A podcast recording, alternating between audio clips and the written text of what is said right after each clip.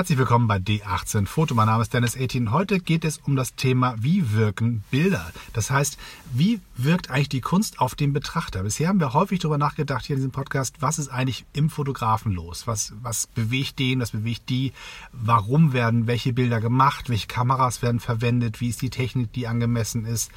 Was gibt es für Möglichkeiten, sich auszudrücken als Künstler? Und jetzt wollen wir mal die Perspektive ändern und sagen, was passiert eigentlich mit den Personen, für die wir diese Bilder ja nun machen? Irgendjemand anders muss sie ja angucken, außer uns selber. Und was für Dinge stehen dahinter? Was kann man da betrachten? Und je besser ich das verstehe, desto eher kann ich die Bilder so gestalten, wie ich sie haben möchte, um die Wirkung zu erzielen, die ich mir vorstelle. Also im Prinzip, wir treten aus uns selber raus, aus der Rolle des Fotografen und stellen uns vor ein Bild, was wir nicht kennen, betrachten es und sagen, wie wirkt dieses Bild auf mich und warum ist das so? Wie gesagt, wenn das ähm, geschafft ist, dieser Gedankensprung, fällt es uns leichter, unsere eigenen Bilder so zu gestalten, damit unser Ziel erreicht wird. Wir verteilen, wir würde mal sagen, wir teilen das Ganze mal auf in vier Bereiche. Das erste wäre die ästhetische Betrachtung, das zweite Technik, das dritte Botschaft, Inhalt und das vierte die Emotionen.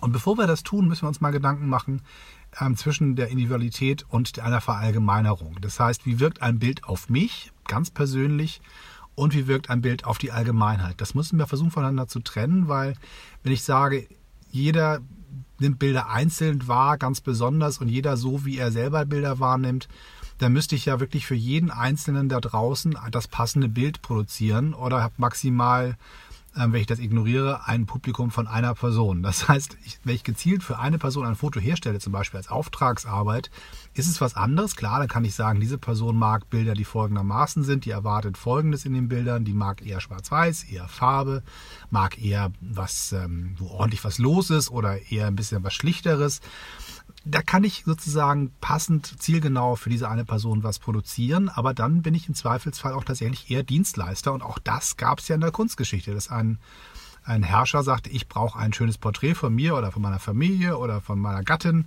und da wurde ein Maler gekauft, der gesagt hat, setz dich da hin und mal diese Person, so wie ich das gerne haben möchte. Und da wurde tatsächlich so gemalt, damit die Person auf dem Bild sich selber besonders schön findet und dass der Auftraggeber glücklich ist. Das ist natürlich eine Angehensweise, die kann man machen, aber damit ist, wie gesagt, das Publikum sehr eingeschränkt.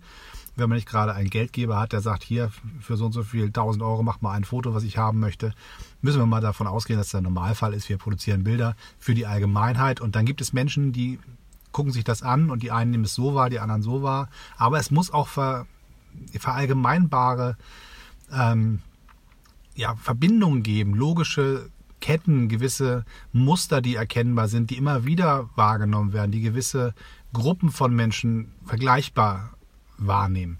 Und das ist sozusagen ein bisschen der Ansatz, den wir heute verfolgen wollen. Also nicht für die eine Person, sondern für alle. Und dann mal schauen, was für Muster sind eigentlich dahinter, auf was können wir achten, wenn wir unsere Bilder herstellen. Wir beginnen mal mit der Ästhetik.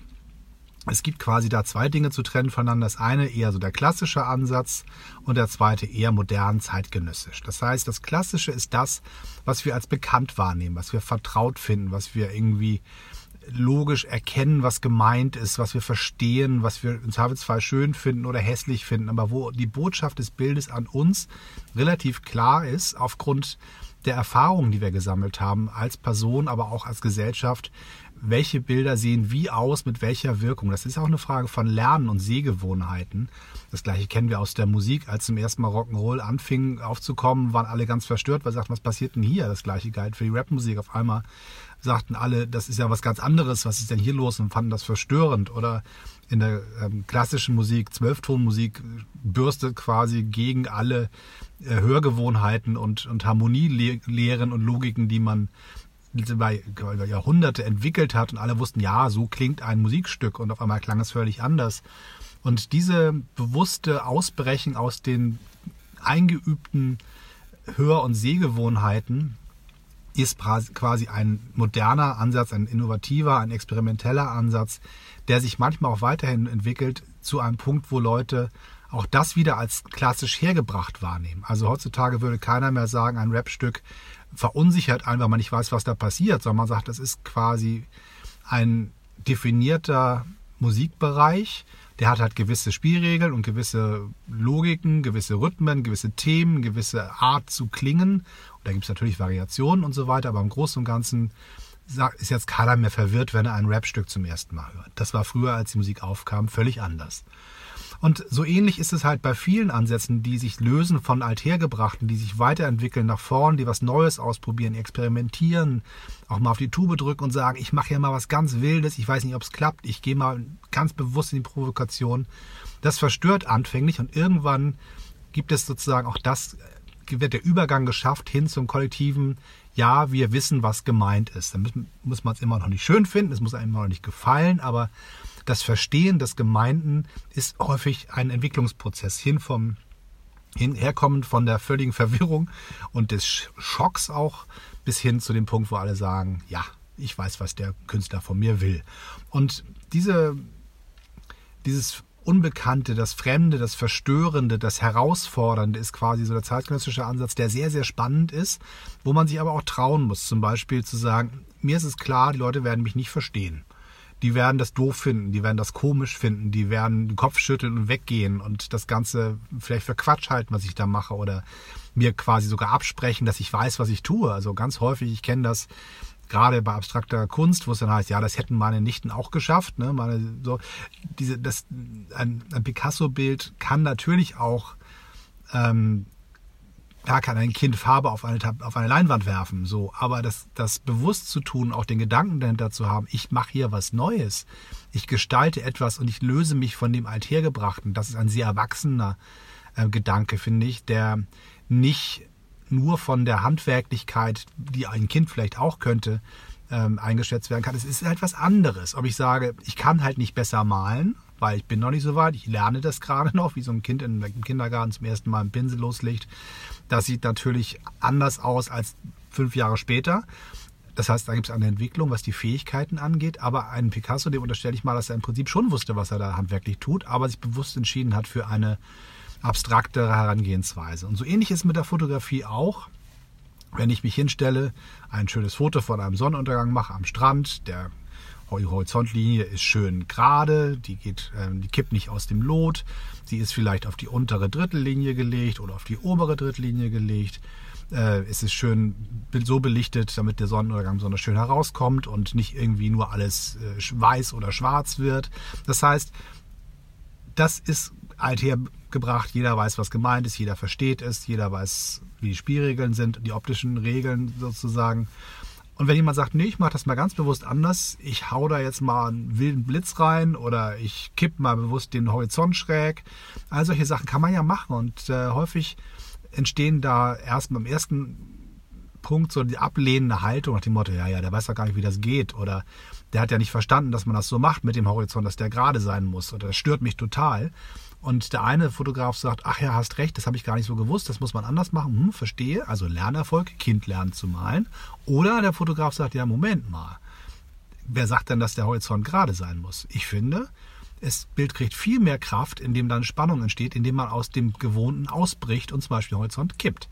Das ist eine bewusste Entscheidung des Fotografen, aber das ist halt jedes Mal immer so, wenn das nicht aus einer, einem Unvermögen herauskommt oder einem Nichtwissen, sondern aus einer bewussten Entscheidung, ist es eine Provokation und man entscheidet sich dafür, Normen zu brechen und etwas Neues zu probieren und auch neue Richtungen einzuschlagen. Und auch daraus entwickeln sich manchmal ganz neue Strömungen, die dann ein paar Jahre später einfach als normal wahrgenommen werden. Also eines dieser, ähm, dieser Beispiele, die sozusagen das ein modernes Medium nehmen, aber sich zurückentwickeln und versuchen anzulehnen an das Bekannte, an das Vertraute, an das, das äh, althergebrachte, akzeptierte, ist der Piktorialismus. Das haben wir beim letzten Mal ein bisschen ausführlicher besprochen. Die Fotoschule, ähm, die quasi versucht hat zu beweisen, dass Fotografie Kunst ist und kein technischer Begriff oder kein technischer Vorgang, sondern wirklich, dass da Kunst geschaffen wird. Die haben ganz viele Elemente aus der Malerei übernommen, von der Bildgestaltung, von der Verarbeitung her, von der technischen Umsetzung, von der Auswahl der Dinge, die man vor die Linse geschoben hat wurde ganz bewusst gesagt, wir versuchen zu beweisen, dass Fotografie so sein kann, wie Malerei, ergo auch Kunst ist. So, und das ist sozusagen so der, der rückwärts bewegte äh, Mechanismus. Und es gibt einen anderen, der nach vorne geht und sagt, ich breche aus aus bekannten fotografischen Regeln. Und auch beim letzten Mal habe ich sozusagen ihn erwähnt und deswegen mache ich das hier auch nochmal, um diesen Kontrast nochmal aufzumachen. Die Lomographie zum Beispiel bricht aus aus bekannten Fotomustern. Das heißt, die Regeln unter anderem sind halt, du musst nicht vorher wissen, was du da fotografierst und dann die darauffolgende Regel, du musst es nachher auch nicht wissen. Das heißt, es ist völlig klar, dass man, wenn man eine Herangehensweise hat, die heißt, schieß schnell, schieß aus der Hüfte, du musst nicht durch den Sucher gucken, halt die Kamera in die richtige Richtung und vertraue dem Zufall oder sei besonders wild, knips rückwärts, vorwärts, wackel mit der Kamera, mach Unschärfen und so weiter. Komm nicht auf die Idee, hier irgendwie Bilder zu komponieren und zu fokussieren, sondern halt einfach drauf, dass das ein anderer Ansatz, Ansatz ist als äh, quasi klassische, die klassische Fotolehre, wie man das so richtig macht, ist völlig klar. Es ist erkennbar auf den ersten Blick. Und dieses Herausbrechen, diese der Lomographie kommt ja im Prinzip so ein bisschen aus der Partyfotografie. Da haben ja ein paar, ein paar, lustige Studenten irgendwie in Wien bei einer Party gesessen und haben Fotos von sich und ihren Freunden gemacht und haben festgestellt, Mensch, das sieht ja irgendwie anders aus, was wir hier machen. Die, die kleine LCA, die Lomo LCA, mit der wir fotografieren, hat eine eigene Ästhetik, aber auch die Art und Weise, wie wir knipsen, das Laissez-faire, das aus der Hüfte, das mal eben nebenbei, das nicht ernst gemeinte, das nicht drüber nachdenkende äh, Fotografieren führt zu einer neuen Art von Ästhetik, die sich abhebt von dem, was man schon kennt und wie man es so richtig macht. Und dann kommt im Prinzip der Punkt, wo alle erstmal verstört sind und sagen, das ist ja irgendwie schräg, was macht ihr für kaputte Fotos? Das ist ja irgendwie nicht so, wie man es gelernt hat, wie es richtig ist. Und dann entwickelt sich daraus eine eigene Linie, die sich verstetigt und auch eine gewisse Autorität im fotografischen Umfeld entwickelt, nämlich eine eigene Fotoschule. Es gibt einen ganzen, inzwischen ist es weniger geworden, aber es gab eine ganze Zeit lang einen sehr starken Trend dazu, so zu fotografieren, wie die Lomografen uns das vorgemacht haben. Und wenn man sich jetzt anguckt, die vielen verschiedenen Filter, die zum Beispiel bei Instagram uns angeboten werden, viele von denen lehnen sich ja an, an ähm, diesen wilden Farben, an Cross-Processing zum Beispiel, zu sagen, ich entwickle den Film an einer falschen Chemie, mal gucken, was passiert. Ach Mensch, das sind ja geile Farben. Also auch das wird ja heutzutage übernommen von reinen Kommerz und ähm, technischen umgesetzten Digitalprodukten wie Instagram, die gesagt haben, nee, das wollen unsere Kunden haben, diese lustigen Farben, diese schrägen Sachen, diese Lomo-Geschichten, diese Vignetten in den Bildern. Also all das kommt wieder in die nächste Phase und wird übernommen von der Masse. Und so ein ähnlicher Mechanismus taucht halt immer wieder auf. Das heißt, die Entwicklung über die Ästhetik hin das Verstörende, das Neue oder das Beruhigende, Erklärende, Mensch, das kennst du schon, diese beiden Kontraste über die Ästhetik. Dann gibt es einen zweiten Bereich, über den ich sprechen möchte, die Technik. Das heißt, will ich eigentlich den Menschen, der da mein Bild anguckt, beweisen, wie aufwendig die Produktion war? Oder will ich ganz besonders mich zurücknehmen? Zeige ich quasi, hier wurde perfektes Licht gesetzt hier, wurde, ähm, hier wurden teure Fotomodelle eingekauft. Da gibt es ein Maskenbild. Da gibt es eine Garderobiere, die ganz besonders schön die Klamotten gebügelt hat ausgelegt hat und, das, und die ähm, Modelle eingekleidet hat. Ist das eine richtige Produktion? Oder gehe ich runter auf eine ganz bewusst reduzierte Art, eher im Bereich des Minimalismus anzusiedeln? Und wenn ich mir das als Betrachter angucke, das Bild, kann es sein, dass ich sage, das ist aber wenig und bin gelangweilt. Oder ich sage, das ist aber wenig. Oh, das ist aber spannend, weil da erkenne ich, worum es geht und kann mir durch die Freiheit im Bild, weil wenig passiert, viel mehr Gedanken machen in meinem eigenen Kopf. Kann ich, gibt der Fotograf quasi Räume frei, wo die eigenen Bilder entstehen beim Betrachter. Oder wenn ich sage, ich produziere etwas sehr aufwendig, etwas zu Ende produziertes, etwas Fertiges, gebe ich quasi ein Bild vor, was nicht mehr neue Fantasien auslöst oder Lücken füllt, sondern ich erkläre im Prinzip alles. Ich zeige jedes Element sehr bewusst. Ich zeige, es ist arrangiert, es ist gebaut, es ist produziert und es ist fertig. Das heißt, ich habe die eine Frage ist, löse ich beim quasi beim Zuschauer das, das Gefühl des befriedigenden, es ist fertig, es ist schön, es ist gut so aus, oder löse ich aus, guck mal, da ist Platz für deine eigenen Gedanken und deine eigene Fantasie. Und auch da kann ich mich quasi mittels der Technik, der ich mich bediene, ganz bewusst entscheiden für das eine oder das andere. Ganz klassischer Punkt ist, gehe ich auf Farbe oder gehe ich auf Schwarz-Weiß? Farbe gibt unglaublich viel mehr ähm, Informationen an den Betrachter als Schwarz-Weiß. Schwarz-Weiß sagt, da ist ein Baum. ob der Baum nur dunkelgrün ist oder hellgrün oder ob das äh, Laub nun gerade ähm, richtig fett sommerlich grün und satt ist oder schon herbstlich und ein bisschen in die Brauntöne geht, das weiß ich beim Schwarz-Weiß-Bild häufig nicht.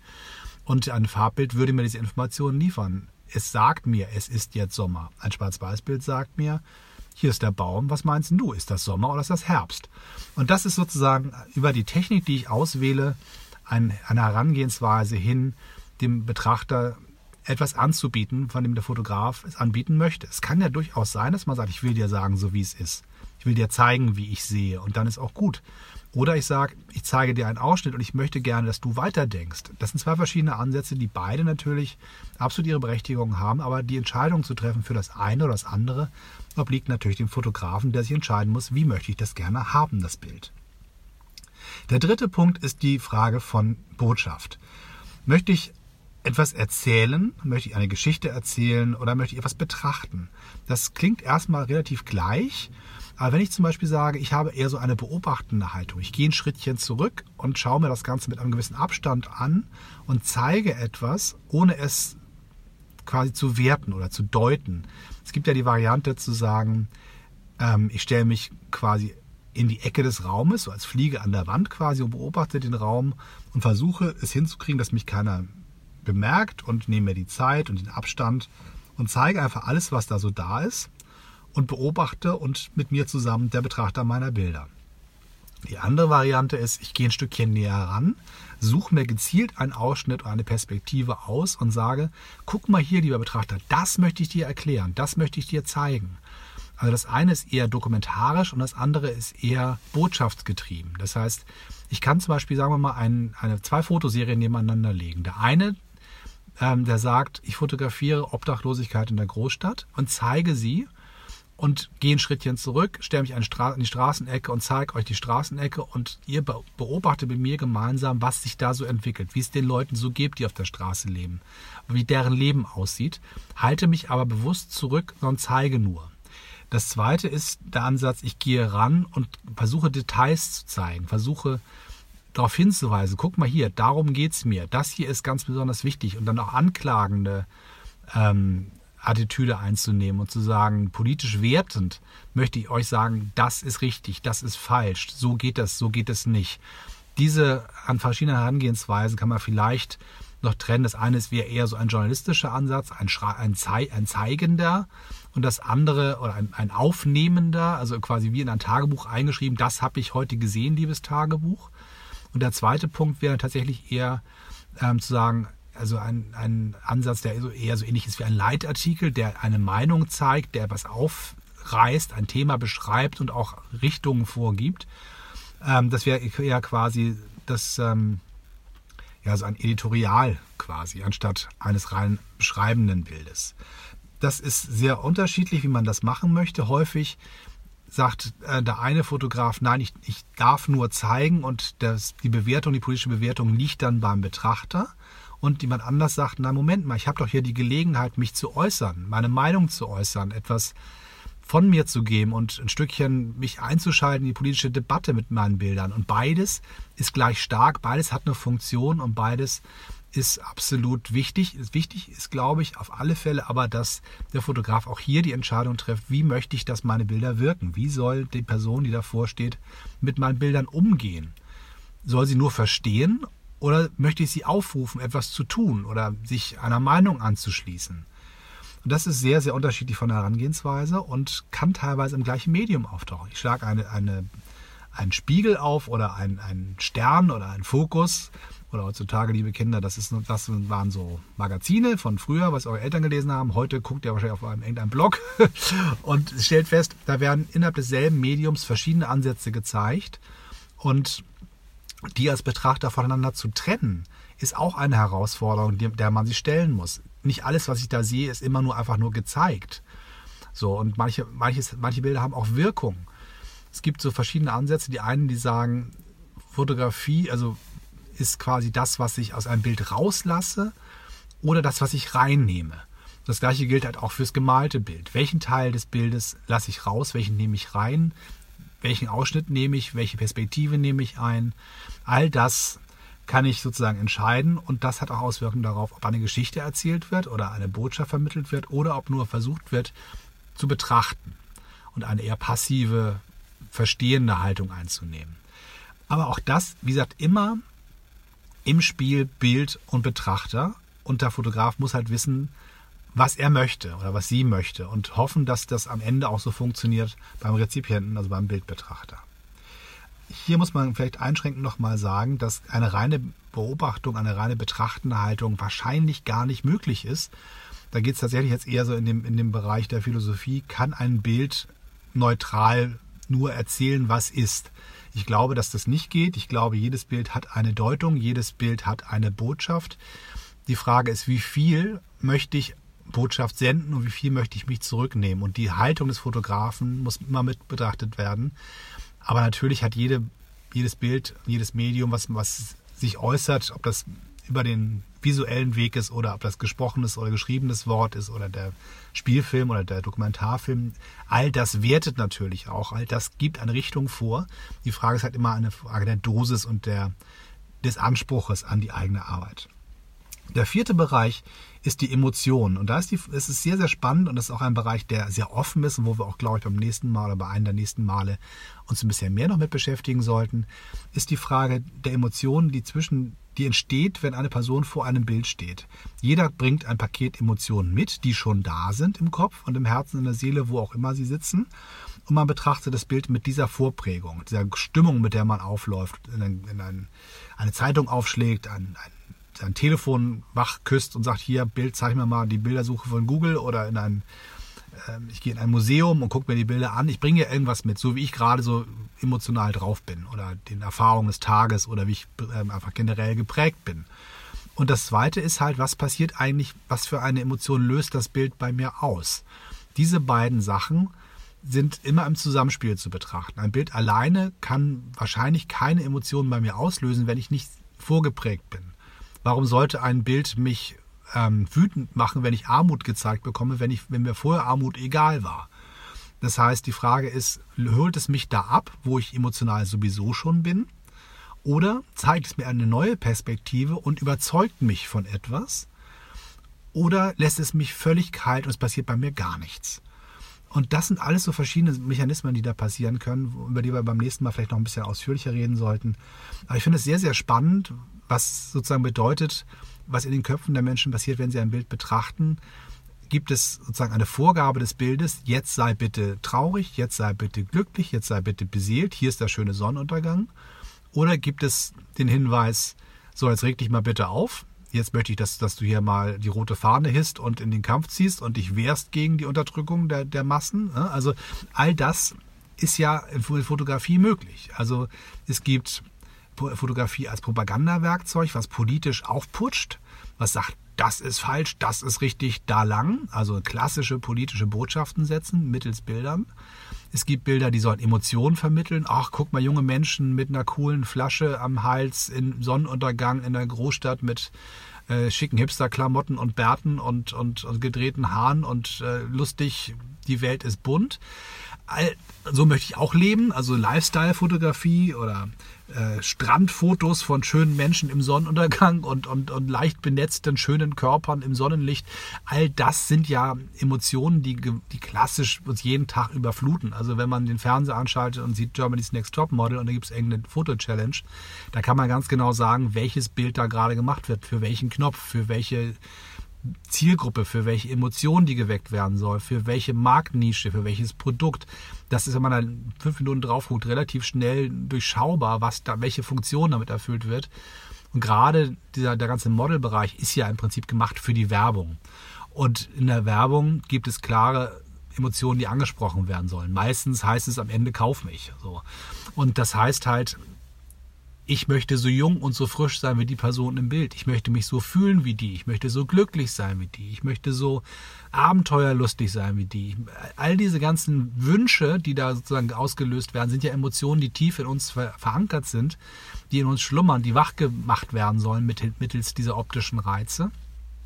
Ob das das coole Auto ist, was die Straße längs fährt, leicht verschwommen, von der Sonne quasi reflektiert, Blitze, die uns entgegen funkeln, und sagt, boah, das ist mal ein Auto so dynamisch und so cool und wenn ich mal groß bin, so viel Kohle verdiene, will ich auch so ein Auto haben. Also das ist völlig egal, was das Produkt ist oder wie das transportiert wird, ob über das Produkt oder über ein Fotomodell. All das sind Sachen, die werden bei uns ausgelöst in unseren, in unseren Emotionswelten. Und das kennen Werbefotografen sehr genau und das kennen aber auch Dokumentarfotografen sehr genau. Wenn die uns sagen, so, setz dich hin, jetzt wird's ernst, hier ist folgendes, was es gilt anzuschauen. Auch das ist eine Haltung, eine Art und Weise, wie ein Fotograf, eine Fotografin den Bildbetrachter ansprechen kann mittels des Fotos, das dazwischen geschaltet ist. Das heißt, es ist nicht so ganz, ganz so einfach, aber es ist hochgradig spannend, was für Emotionen passieren beim Transport zwischen Bild und dem Betrachter und dem ganzen Bereich, was für Emotionen sind eigentlich beim Fotografen und bei der Fotografin im Kopf. Da haben wir schon ein bisschen drüber gesprochen, das machen wir bald auch mal wieder. Aber ich glaube, der Bereich, was passiert eigentlich in meinem Kopf, in meiner Seele, wenn ich ein Bild angucke, das sollten wir auf alle Fälle bei einem der nächsten Podcasts, wie ich eben schon mal sagte, nochmal ausführlicher betrachten. So, das soll es für heute erstmal gewesen sein. Ich hoffe, euch hat es gefallen, so ein bisschen mal die Perspektive zu wechseln, weg von der eigenen Fotokunst hin zu dem, wie Leute eigentlich die Bilder wahrnehmen oder wie wir selber auch die Bilder wahrnehmen. Und das Ganze mal ein bisschen aufzudröseln und wohl wissend, dass das jetzt hier kein philosophisches Proseminar werden konnte, sondern eher so eine Art Aufriss und Bildbetrachtungs, ja, Ansporn, sich da Gedanken drüber zu machen, wie Menschen eigentlich Bilder betrachten und was da eigentlich alles so passiert. Ich würde mich jedenfalls sehr freuen, wenn es euch gefallen hat und wenn wir es beim nächsten Mal wieder hören. Wenn ihr so nett seid, bei iTunes gibt es die Möglichkeit, den Podcast zu bewerten, einen Kommentar zu hinterlassen. Wenn ihr das macht, wäre das super, weil das hilft auch anderen Leuten, diesen Podcast zu finden. Je mehr da passiert, desto mehr Menschen kriegen den Podcast angezeigt. Das ist so der Algorithmus, der dahinter steckt, der das Ganze dann möglich macht, dass mehr Menschen das mitbekommen, was wir hier treiben.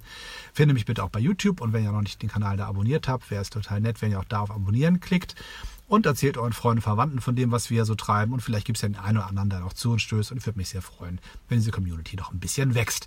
So, bis zum nächsten Mal. Ähm, www.d18-foto.com ist meine Homepage. Bei Facebook einfach D18-Foto. Das gleiche gilt auch für Instagram und Twitter. Wo immer ihr D18-Foto eintippt, werdet ihr mich schon finden.